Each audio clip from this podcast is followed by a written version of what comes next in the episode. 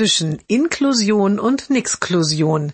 Jeden Montag eine neue Geschichte im Blog von Kirsten mal zwei. Heute das Mädchen braucht sehr viel Hilfe bei allen Alltagsdingen. Immer muss jemand bei ihm sein, auch um auf die ständigen Anfälle zu achten. Die allgemeine Schule sieht sich nicht in der Lage, das Mädchen zu unterrichten. Nein, sagt die Schulleitung zu den Eltern, es braucht zu viel Hilfe. Wir können ihm und den anderen Schülern nicht gleichzeitig gerecht werden. Die Eltern argumentieren, sie schaffen das doch auch in der Familie. Natürlich sei es anstrengend, aber man könne ja auch zusätzliche Unterstützung beantragen aber die Schule bleibt bei der Ablehnung. Inzwischen besucht das Mädchen die Sonderschule schon im letzten Jahr. Heute ist Elternabend. Alle Eltern sind aufgeregt, denn die Schule hat eine große Spende erhalten.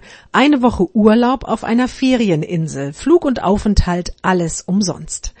Die Schulleitung hat beschlossen, die Klasse des Mädchens darf in den Süden fliegen. Schon nächste Woche geht es los.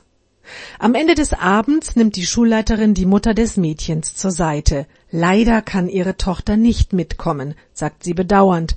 Sie braucht zu viel Hilfe. Wir können ihr und den anderen Schülern nicht gleichzeitig gerecht werden.